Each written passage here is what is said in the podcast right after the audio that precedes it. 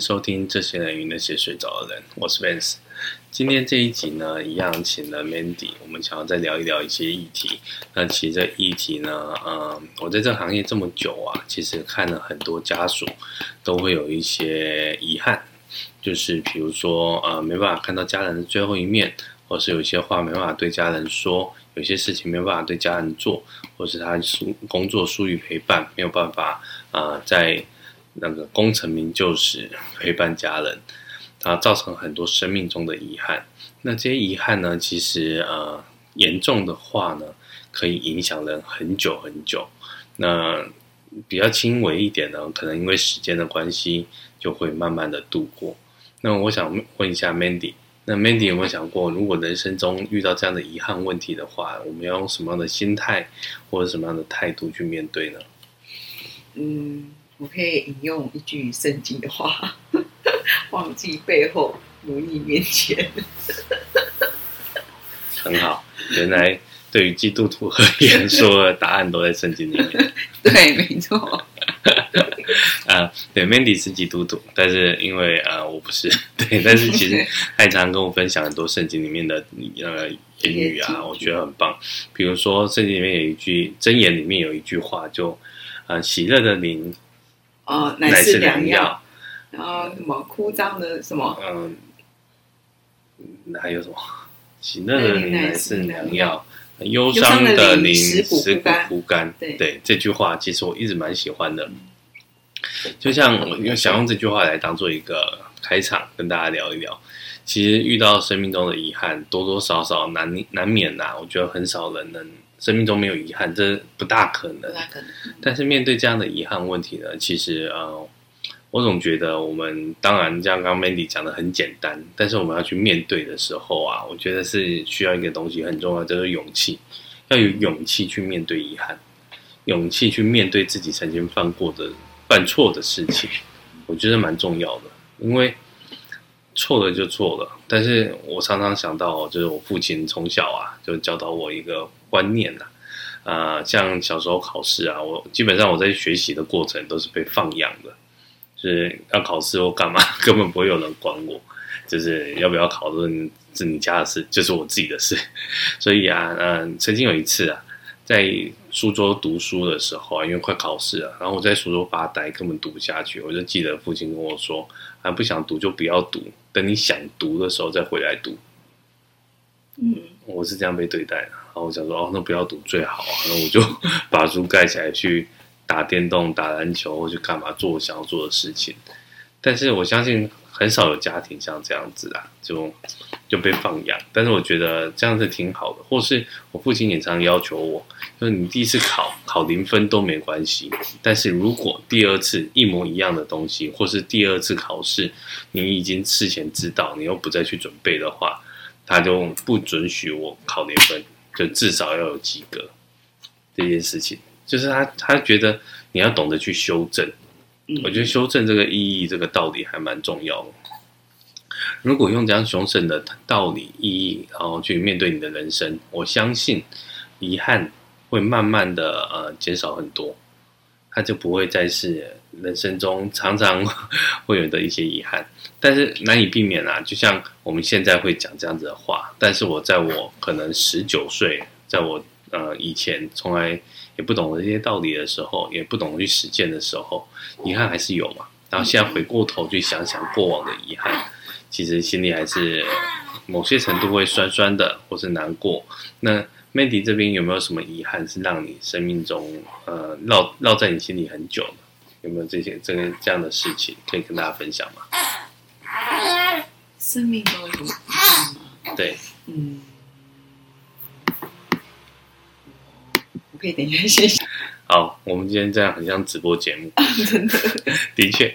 遗憾这件事情呢，其实我一直想到我自己啦，就是呃，曾经啊，呃，我从小有一个照顾我很深的一个长辈，就是我背公。我伯公那时候过世的时候呢，过世前呐、应该这么说，过世前其实我伯公是呃大陆来台的外省老农民，那呃以前啊，他跟外公就常常吵架，或者到后来他那个末期生命的末期，他其实是住在彰化的农民之家。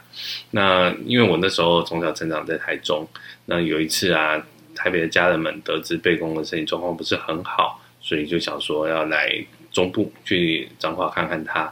那时候就问我，哎，自己有没有时间要来从台北下来载我，顺便去彰化看北宫。那那时候呢，因为学校可能要考试来干嘛，某些事情，我想说，那我就不过去了。这次就不想，就就就没有过去，就说家人们去就好。哪知道去这次没去，竟然就是有能见背公的最后一面的最后一次机会。因为这样没去，所以我从来就就就很多年没见到贝公。然后因为这次有的机会，用更长的时间没见到，而且又天人永隔。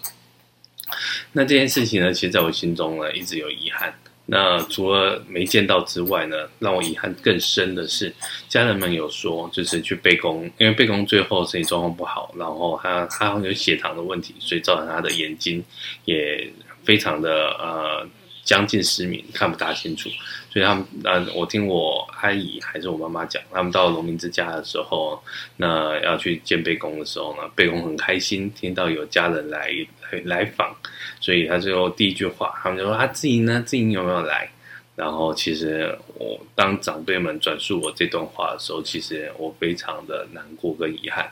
因为其实我跟贝公的情感就是从小都是他照顾我很多。所以我非常非常的喜爱他，非常的尊敬他，但是最后他竟然还在思念的是我，但是我竟然没有出现，那这个事情就造成我生命中很深很深的一个遗憾。那这个遗憾呢，其实也不断的提醒我，很多时候呢，呃，人生很有可能是一期一会，这次没跟你碰到面，下一次可能他就真的不在了。那我们是不是要珍惜每一次碰面的机会？其实现在听起来好像讲得很很顺畅、很自然，但是那时候的我，那时候的当下不懂这个事情的，然后现在重新回回顾了这样的事情的时候呢，这个遗憾其实烙在我心里很久很久，直到现在我还把这段这件事情讲出来。所以当我愿意讲出来了以后呢，我相信这个就是一种一种疗愈也好，一种提醒也好，它提醒着我，其实有时候呢，我们很多事情就尽力去做。当呃一些缘分真的是我们无法掌握的，就像我最近有一个客户，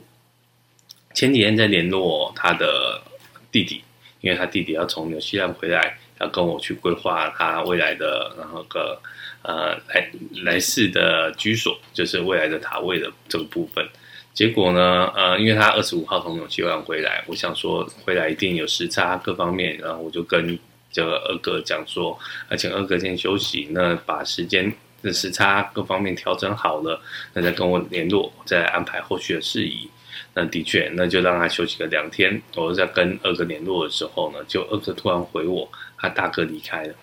他大哥是我在 诶一个月前吧，我还去他们家拜访他，我还跟大哥聊天聊得很愉快，聊了一个在下午聊了一个多小时的时间。然后，因为大哥人也非常好，然后非常客气，而且学识又很渊博，我们聊了很多话题，聊得很开心的一个下午。结果就突然听到这个消息，其实我真的还蛮震惊的。虽然他是我的客户而已，但是我觉得他就像我，我看待他就像我一个长辈。那长辈的突然离开，其实真的也让我觉得啊，怎么那么突然？虽然我们做这一行，这些事情好像常常会看到。但是，还是让我觉得有点扼腕，所以我就私底下问二哥说：“那啊会那二那个那个大哥生前其实他以前就买那个别的同业的塔位跟生前契约，所以他的服务就不是给我服务，因为去年我才呃今年的年终的时候四五月的时候我才曾经服务过他的他的妈妈，所以正常来说可能会再找我们服务嘛，但是但是没有。”那所以就，呃，大哥就用他的生前契约服务，所以这一块呢，其实，呃，我就私底下问二哥说，那个大哥的灵堂在哪里？我想要私底下个人的名义去上个香，然后去看看他。其实透过丧礼的这些过程流程呢，某些程度也是能相协助我们将遗憾递减。那我最近呢，其实就在这也是这两天，我有一在一个好朋友当兵的同梯，他在屏东内埔，他也是突然前几天突然赖我，然后说想跟我联系。想说，突然，其实这种我的敏锐度是这样啊，就是久久没联络的朋友、好朋友，突然要跟我联系，一定都是有一些状况了。所以我就跟他联系了以后，才发现他的父亲突然间的离开，呃，也是很突然，就是从生病倒下，然后短短的不到一个礼拜的时间就离开了。那还有很多丧礼的问题，或是比如说，那业者要跟他那个讨论爸爸未来的骨灰罐。那那个价格是否合理啊，或之类的，所以我这个好朋友就询问我，那我就跟他聊天的过程呢，其实后来我给他一个建议，因为我听得出来，他其实对于父亲突然的离开，那很多的不舍跟遗憾。呃，这个这个朋友呢，家里他们有四个兄弟姐妹，他他是老二，上面一个姐姐，下面一个弟弟跟妹妹。那当然，对于父亲的要处理这件事情，然后他就说他们想把父亲用树葬的方式问我好不好。我觉得没有什么好不好啦，但是他问我的这段话的时候，我就跟他说，啊、其实我个人呐、啊，我还是会选择放塔位，我不会用树葬的方式的原因，是因为，嗯、我觉得还是要一个追思的地方啦。当然，你也可以去树葬区、去海葬海葬区去追思，但是我觉得实际上看到的这个东西，那感受会真的去树葬区、海葬区不一样。因为我曾经啊，有去台北的福德公墓。那那时候，我妈妈、我母亲、我阿姨，还有一天做梦，被托梦，梦到那个外公来找她说钱不够用，所以我妈妈跟我讲这件事情的时候呢，为了安长辈的心，所以我就特地跑了一趟，有一个空档时间，我就跑了一趟福德公墓，然后去烧了一些纸钱给我的外公。那跑完福德公墓以后呢，那我们这行职业病就是他会去会到处走走看看。那福德公墓旁边有一个树葬区，然后我就去树葬区那里走走看看，绕一绕。然后我就看到了一个呃，大概五十来岁的中年大哥，他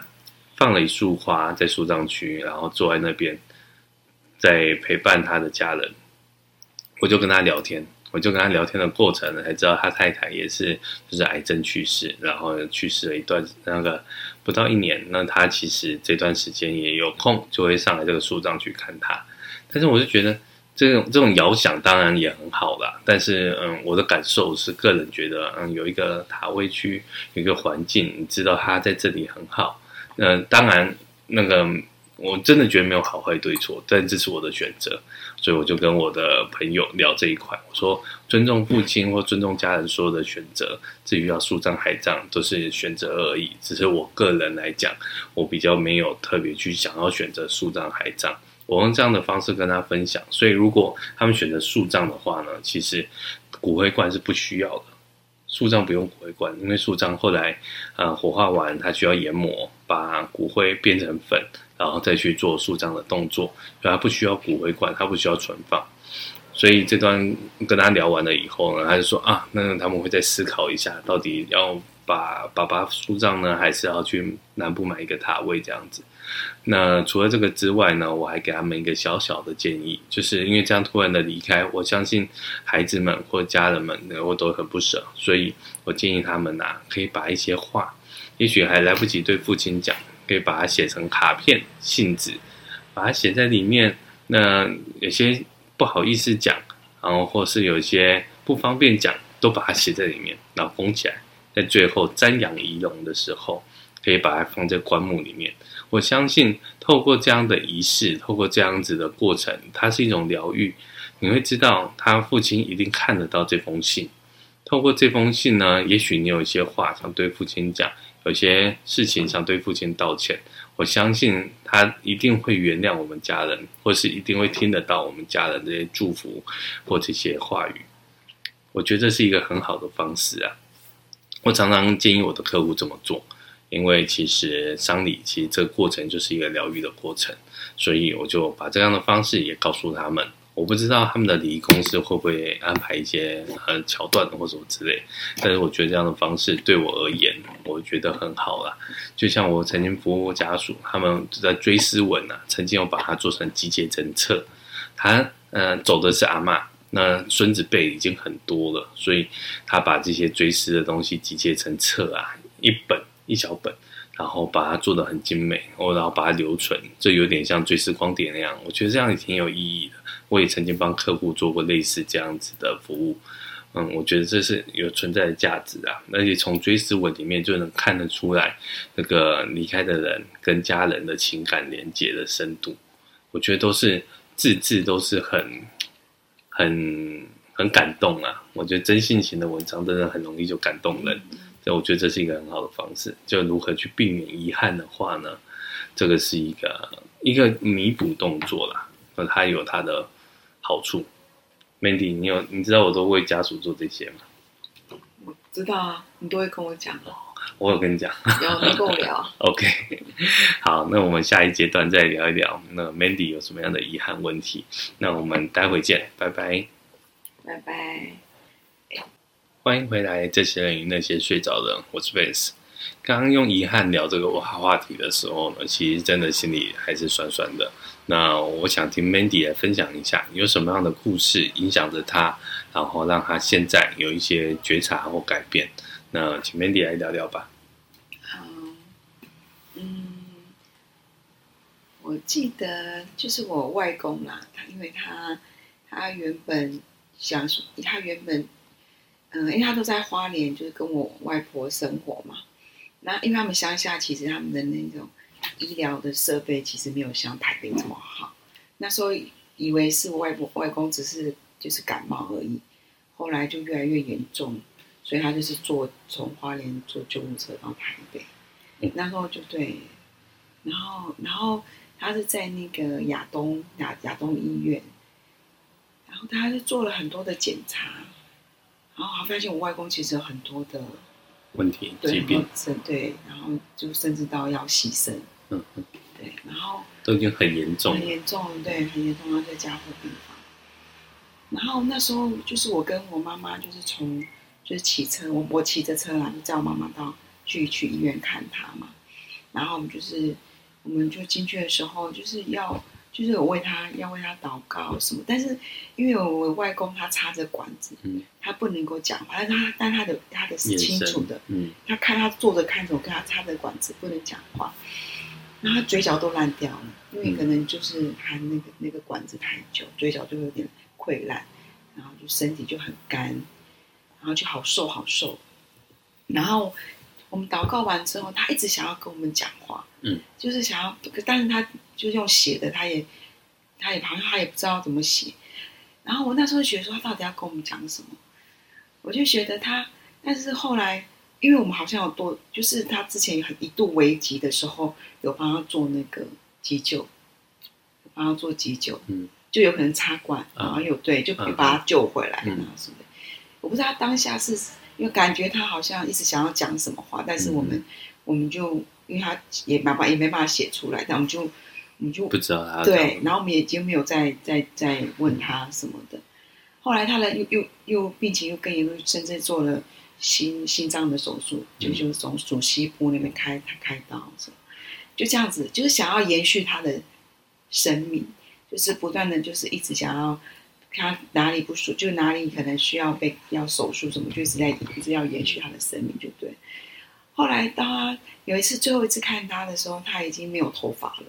头发好少好少，但是就是会长了几根的那个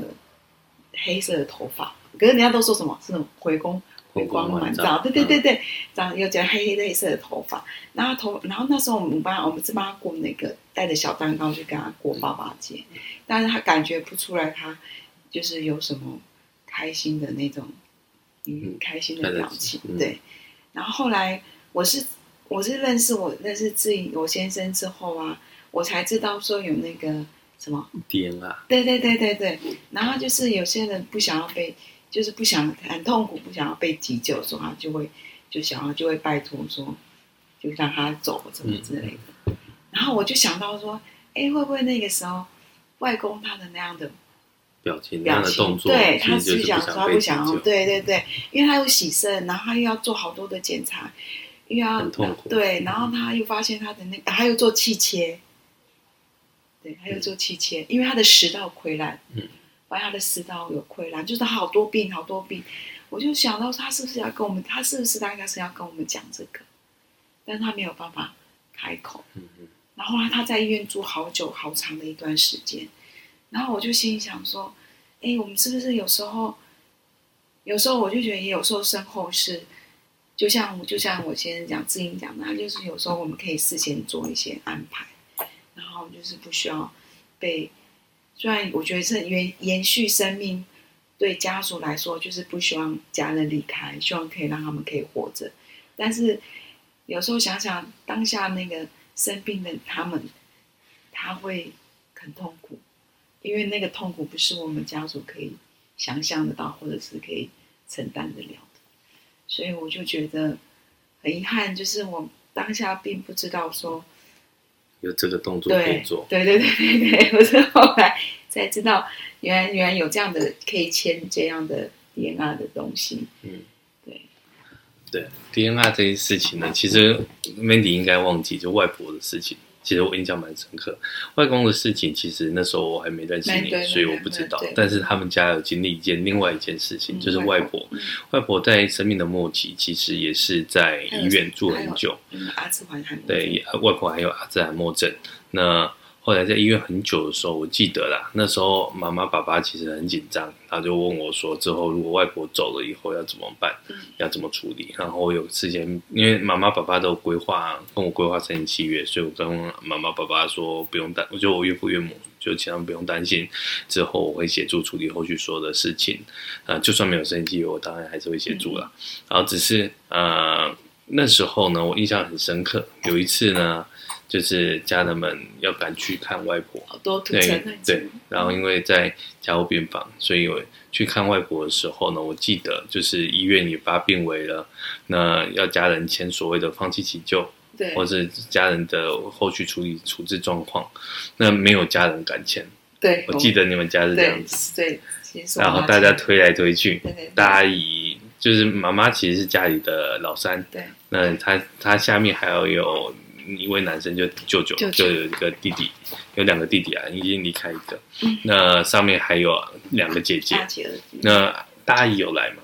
没有，那个大阿姨没来，她在台东，但是二阿姨也在台北。那大家就为了这件事情推来推去，连舅舅也不敢签，他二阿姨也不敢签，就所谓的放弃急救这件事情，他们都觉得说，是不是签了就是不孝，签了不救，是不是就是？这这这个责任就是他该归属了。嗯，其实这件事情呢，也可以跟大家分享一下。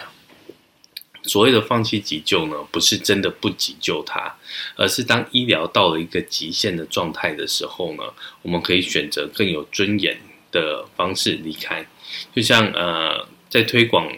DNR 以前在推广 DNR 的时候，常常会有因为法源不足的问题，然后造成就算患者其自己本身签了 DNR，放弃心肺复苏急救这个部分的时候，但家人们他们觉得不行啊，还是要救，他们还是会要求医院做救的这个动作。那医院通常还是会去救，那就是我们俗称的死亡套餐。可能压胸电击，然后呃这些所有的那个强心针啊，这种这种很维持生命的医疗方式都出现，其实某些程度是对身体、对家人的身心都是一个很大的折磨。所以以往医院也会怕医疗纠纷的问题而去做这样的急救动作，因为我今天如果不救，那会告你的不是离开的人，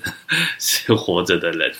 所以医院也很怕这些问题，但是为后来啊，就这这三四年间，三年了吧，就在推广所谓的病人自主权利法已经落实了，它已经有法源根据了，所以我们应该每一个人都要去了解所谓的病人自主权利法。那曾经台我们前台北市长目前还是现任的，就是柯文哲先生，柯文哲市长，他曾经有一个演讲里面我听到他讲很有趣，他说人离开就是两种方式，一个叫做有插管，一个叫没插管。那如果让你来选择的话，你想要有被插管的离开，还是没被插管的离开？我相信多数人都希望选择没有被插管，就更有尊严了。那如何透过病人自主权利法，把你的意愿、医疗、医疗医嘱去落实在你自己身上？我觉得这是每一个人的权利问题。大家如果对这个议题有兴趣的话呢，可以上网搜寻一下，卫福部都有很多相关的。这个知识。除了卫福部之外呢，其实现在坊间也很多的书籍在分享这个部分。那我觉得这是一个很好的一个呃法令，它它可以让我们每一个人更有尊严的离开。但如果试想，如果今天外婆在生前在意识清楚的状况下呢，已经签署所谓的病人自主权利法，他就不用把这个责任推到家属的身上。就所谓推到家属的身上，就是因为每一个人家人对于死亡的的知识、死亡的一些概念是不清楚，他所以他们会害怕，是不是签了所谓的放弃急救，就是杀死那个 那个家人的人？这其实这是一种莫大的压力，所以从。从那个 Mandy 的家人身上，其实就实际上看了这样的案例跟故事。当然，我也跟妈妈说，其实妈妈不用去担心这个事情。像刚刚那段话，我也类似的方式有解释给我的岳母听。但是我不知道我岳母呢，到底知不知道我在讲什么？但是我是有鼓励他，希望这个这个是帮助外婆离开的时候更舒服一点，并不是说不救外婆。所以不要让把这个内心的罪恶感。背在自己身上了，所以我就鼓励他。其实，呃，其他家人如果真的不敢签的话，你可以签没关系。那其实是对外婆好的事情，因为外婆其实生病很长的一段时间了。我跟 Mandy 结婚的时候，其实外婆那时候的那个状况已经已经不是那么清楚了。我记得每次 Mandy 在叫外婆的时候，你自己讲哦，没有，因为她有那个。阿兹海默症嘛，所以她有一些记忆是没有的，所以她有时候她可能不认得我，可是她记得她的，她记得我妈妈，记得我阿姨，记得我舅舅，但是孙孙子跟孙女的话，他可能就会不是那么的清楚，对，所以叫他他就没，他可能会呆呆看着你，但是他不知道。可以知道是谁？对对对。所以我每次就跟 Mandy 回去，就是因为外婆之前都是舅舅在照顾，然后回去家里的时候就看到 Mandy 都会跟外婆说：“我是新宇，阿妈，我是新宇。”然后，然后阿妈就呆呆的看着他。对对对。但是我记得他也会回复你啊。会，他最早之前会回，后来就没有。后来越来越少回复。对，然后我也很少，我也很少去看。就比较少去看他，因为都。外婆的照顾其实也蛮辛苦，也辛苦舅舅这样子，所以刚刚那段过程呢，其实就跟跟我岳母讨论，然后就不要造成这样的遗憾。所以，必然自主权利法的落实了以后呢，法律法令也上路了以后呢，我觉得这真的是一个德政啊！大家真的要花一点心思去研究一下，去理解一下所谓的病人自主权利法。有机会的话，我会找来宾来分享病人自主权利法这个整体概念。大家如果真的也懒得自己去找资料阅读的话，就可以一样收听我们的节目，然后我会帮大家整理所谓的懒人包。让大家更对这个法令更一目了然，然后更能去呃实际的签署。那其实我我自己本身呐、啊，在以前就签署所谓的 DNR，那也在跟家人共同的讨论过。以后如果遇到所谓的需要急救那个状况真的是不行的时候呢，我也请家人就是放手，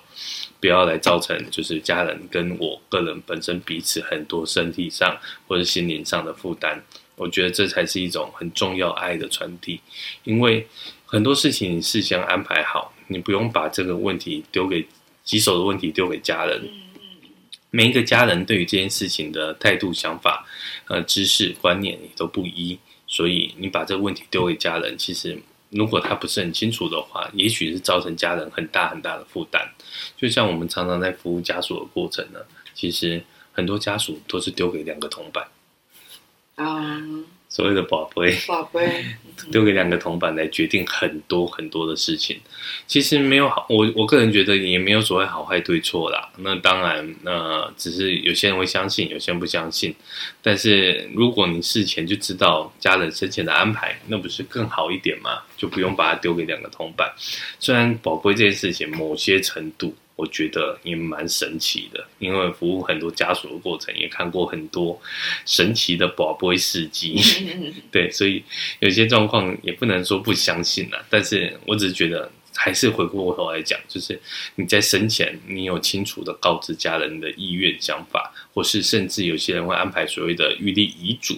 我觉得，或是自书遗嘱，你也可以自己写。那个也不用去花很多钱去见证，然后只是这个部分就是要怎么做的部，怎么做的话，真的要去研究了解一下。那之后也许也可以请一些专家来我的节目上跟大家分享如何写好一份有效的自书遗嘱。我觉得这也是很棒，就是我我自己分会，我自己有一个商会，商会里面的好朋友有一个律师，他就专门在帮很多人做所谓的遗嘱安排。那我也因为这样的关系，也当过了几个以所谓的遗嘱见证人。每次从遗嘱见证人的这个过程呢，都可以看到很多不同的生命故事，我觉得也挺有趣的啦。就曾经有一次当见证人，就看到看到妈妈把很多的房产留给儿子，但是没有留给女儿。但是后来也才知道，就是可能跟女儿在情感上有一些问题在，并不是重男，不是，并不是所谓的真的重男轻女，而是很多的状况呢，其实是我们只当见证人，短短的两个小时。看不到的东西，我觉得也都蛮有意思的。透过这些东西，其实也会去让我们去思考，那个呃这样子的事情，如果发生在我身上，我可以怎么做，或是做得更好，这都是我我可以去发去思考的地方。我觉得这就是这些睡着的人，或是这些家属们给我们很很棒的生命觉察的一个机会，对。那这个部分呢，这个阶段我们目前就先聊到这里。那下一个阶段呢，其实还有一个议题，我想要跟大家再聊一聊。那我们待会见，拜拜，拜拜。欢迎回来，这些人与那些睡着的人，我是贝斯。呃，刚刚前面那两个阶段聊了一些遗憾，还有所谓病人自主权利法。然后这个阶段呢，我想跟大家聊一聊，就是其实我最近呢，跟 Mandy 有聊一个议题，就是对于孩子而言，我们要如何训练孩子，或是自己。有所谓的独立思考能力，那这个社会呢，其实大家也知道，那个爆炸性的爆炸性时代的社会，这个时代呢，其实资资讯知识的取得，并没有我们小时候那么的不容易。我们小时候呢，我我可能很羡慕同学家有一套所谓百科全书，然后就那套百科全书里面可以查到各种各类奇奇怪怪的事情，然后或奇奇怪怪的知识，我觉得很有意思，很有趣。但是现在不是啊，现在其实你有一部电脑，甚至你有一台手机，透过 Google 有很多的知识，其实你就可以。呃，透过这个工具，很容易就取得了这样的知识，所以它资讯这么爆炸，那当当然这么多资讯的状况，我们要更要学习一个很重要的能力，就是如何去去呃判别这些资讯到底是真是假，或者这些资讯对你而言是到底有没有帮助。我觉得这很重要，就是因为太多泛滥的资讯，所以造成很多我们所知道的假议题、假新闻、假事件这些假的东西，然后你没有进而去去查证，然后就相信它，其实这某些程度这就是很糟糕的一件事情。所以透过呃查证这件事情呢，我记得以前在学校呢，那我就那个呃有一堂课在我们学校的校必修，叫做。媒体试读，媒体试读里面就教我们一些方法，我觉得蛮有意思的，想要可以跟大家分享。我的独立思考能力就是因为这样被训练出来的。呃，比如说今天同一则报道、同一则新闻，你会发现在不同的媒体上面会有不同的呈现方式。比如说，呃，大家也知道，台湾很多的新闻媒体不是偏蓝就是偏绿，在三立、在民视，你可能会看到，哎，这些。对对，绿色的政党，它可能会比较这个好一点。那在蓝色，以前像中天、像 TVBS，那在同一则新闻报道都会有不同的方式呈现。那你透过这些新闻呈现了以后呢，你就会思考到底什么是真的，多方面去理解这件新闻的本身事件本身。也许你还能透过国外的媒体报道去了解这件事情的面向，你就会查证到哦。很多东西其实并不是新闻讲的就是真的，所以这个这样的方式呢，训练我们去用很多不同的角度思维去看一件事情，甚至啊，以前在学校学了一个呃，就消费者行为心理学的课程里面也有提到，呃，我们去买东西，比如说我今天要买一个口香糖，我在便利商店，你可能会看到它的价格跟你在屈臣氏、你在大卖场价格会不一样。那因为大家每个人购买习惯的问题，还有在便利商店的摆设，你可能会在结账的时候就看到它在旁边，因为让人家很容易拿这些东西。其实你会知道，商业行为下很多东西都是被刻意设计的，所以，如果你不懂得独立思考或去判断的话，你很容易就会陷入到所谓商人所故意设下的陷阱，要你去掏钱也好，要你去相信也好，甚至呢，我常常讲啊，很多人都相信所谓的专家学者说明，他们会透过出书、透过上节目、透过上新闻，然后去揭露了一些呃这些所谓的见证，然后让你去相信他们讲的一定是真的。其实。这样他做的这些事情，其实很多东西也不见得一定是真的。我们要时时抱有所谓的怀疑，然后也不是说猜忌怀疑，而是你要抱着这种查证的科学精神去看待很多的事情的时候，其实当你把这个变成转化成一种习惯的时候，其实你在思考很多事情就会有不同的思考行为，譬如说。呃，在办丧事的过程呢，其实很多人都不懂得说为什么要这样办，为什么要做这件事情，为什么要怎样怎样。那我从很我比较习惯的做法呢，就我会跟家属讨论，我说做这个家事情背后的意义是什么，跟他说明清楚，呃，讲明白，那让家属再来决定我要不要做这件事情。比如说，我们刚刚有提到，我一个好朋友在南部。最近他父亲离开嘛，然后就问他，因为这个礼服案件就不是我承接的，但是他有很多礼服的问题，他就讲到说，他那个骨灰罐如果要树葬的话，用不到这骨灰罐，我是不是能跟礼仪公司说，可不可以折折点费用给我啊？可以兑点钱啊，或什么之类的。通常我跟他说了，那个礼仪公司这边，你要他退钱可能很难呐。但是你可能可以跟他要求折抵换一些东西给你，倒是有可能有机会的。比如说，那我就问他说：“那你的这个整体的包套的内容里面呢，有没有包含所谓的法事功德呢？”那因为他们的信仰还是以拜拜为主的。然后他就跟我说：“有包含头七跟尾七。”我说：“哦，有头七尾七，这样很好。但是家里刚好，因为他上面有一个姐姐，下面有个妹妹，有所谓的女儿。那我也想，我也是思考到，因为他爸爸离开的很仓促。”所以可能，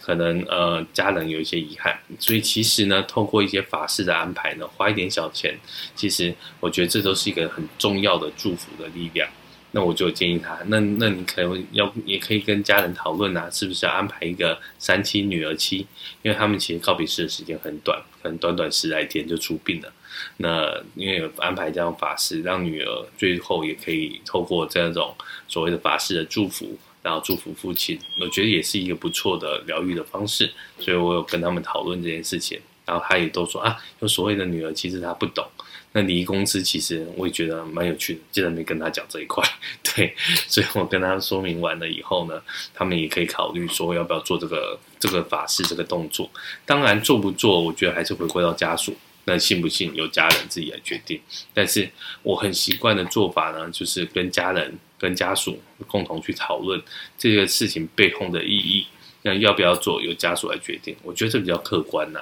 所以变成我的独立思考的能力方式呢，都会把它运用在我的工作上。我相信用这样的方式，呃，客户满意度还不错啦。就是在服务过程的时候，客户其实都相对满意。我觉得这也是很重要的，我的思考的逻辑跟方式可以跟大家分享。那 Mandy 有没有想过？那 不好意思，Mandy 跑去接小孩了。所以后面这一段，让我继续来跟大家分享好了。像刚刚有提到啊，就独立思考能力的训练的部分呢，那其实我是因为这样的方式去训练的。我觉得这真的蛮重要的，因为知识判别啊，这个东西，就像我们常常啊，每天早上会接到很多 所谓客户或者是一些长辈会传所谓的早安图，那甚至呢，我觉得赖啊，它常常会有很多错误的资讯，那甚至现在很多甚至是诈骗，这些诈骗的。资讯跟行为呢，其实我们都要透过这样的方式来保护自己，因为有时候一个不小心做错一些事情，你的资讯可能就已经流失、流通出去了。当然，大家都说那个资讯保密很重要，但是我老实讲，那个网以网络上而言，其实已经没有什么个资的问题了。你试想，其实我们常常会听到很多。所谓的呃，在网络上大家流传广泛流传，比如说一个心理测验，呃，FB 的心理测验，或是呃一些一些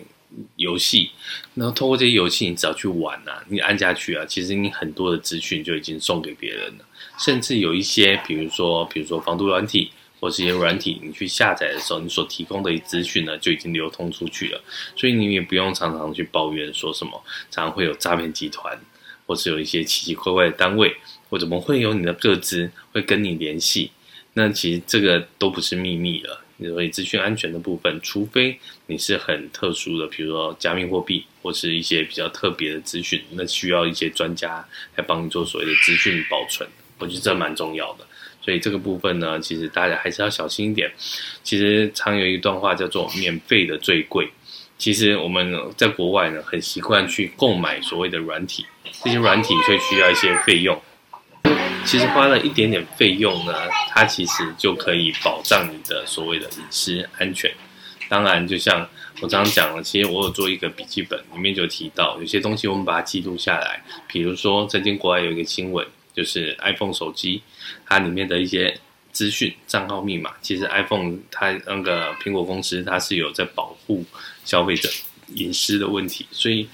有曾经有一个家有一个人过世了以后呢，呃，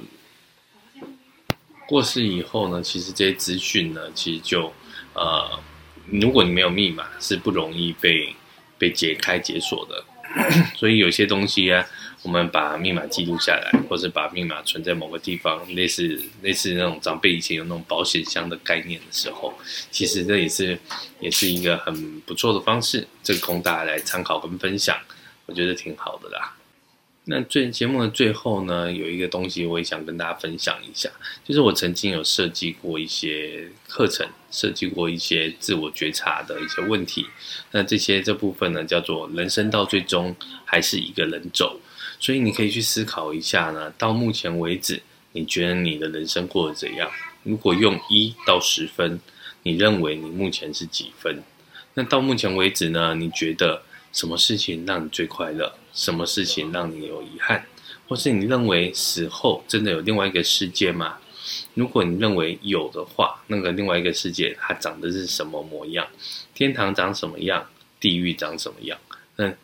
这个都是我们可以透过。自己去问自己的话题去思考，那也可以去思考一下，如果生命呢只剩下大概一两个月的话，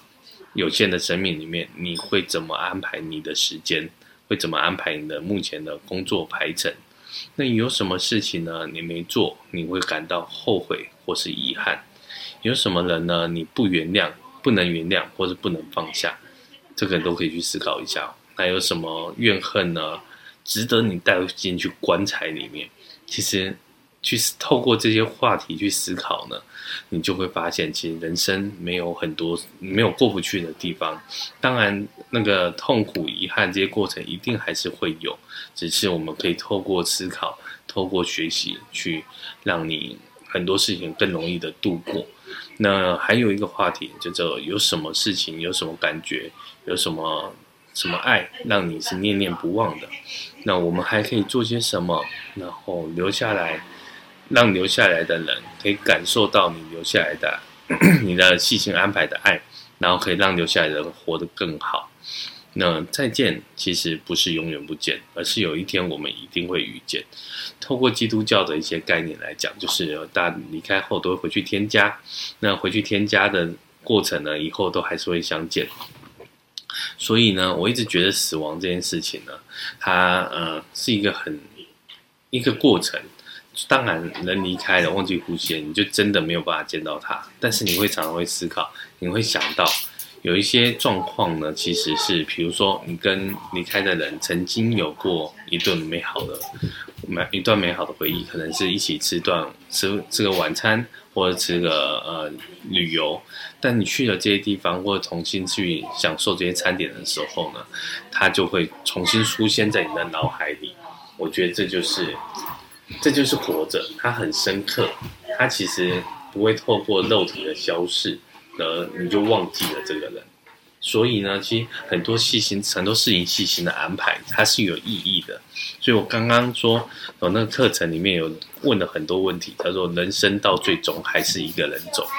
你可以再想想，有什么人在你生命中记忆里留下的爱，是你一直无法抹灭的。你可以再想想，嗯、呃，你你在人其他人的心中是否也留下这样子的爱？如果你不在了，你希望你爱的人他怎么样好好的生活？透过了这些问题呢，其实我相信你只要有用心思考的话，它都可以帮我们去度过很多很多的人生困难的卡点。这就是为什么我想要安排这些所谓的死亡教育的课程。那我也很乐于去分享这些死亡教育的课程。透过这些课程，你可以不会让人生的遗憾尽量减少了。我一直觉得人生不可能没有遗憾，但是透过你的细心安排、用心生活，你的人生会是精彩的。这些遗憾其实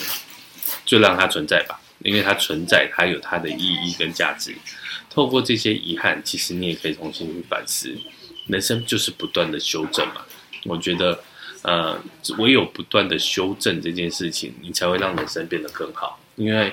佛家讲的无常，就是没有。没有，没有那个呃，没有那个相嘛。那个相是不断的、时时刻刻的在改变。这些改变的过程呢，其实我们还是要有能力、方式去面对。那面对这些过程呢，其实它真的是需要我们用心去思考。因为每个人其实对于知识、对于很多的概念、想法都不一样。但是重点就是，我们愿意时时刻刻不断的去学习、修正。我觉得我有透过这样的，我说是一个很重要的科学精神，透过这样的精神，才有机会让我们的生命变得更好，然后就不会让这些遗憾重重复的发生。我觉得这是很重要很重要的。同时也跟大家预告一下呢，下礼呃下下礼拜呢，可能我有邀请一个来宾，他是一位很特别，他是一位牧师。透过牧师的角度呢，透过牧师的一些服务经验呢，然后让我们的呃告别式呢，可以如何变得更好？牧师的角度一定会看到很多不同的故事。那欢迎就是继续收听我们的节目。那我是 Vince，那期待空中再与你相聚喽，拜拜。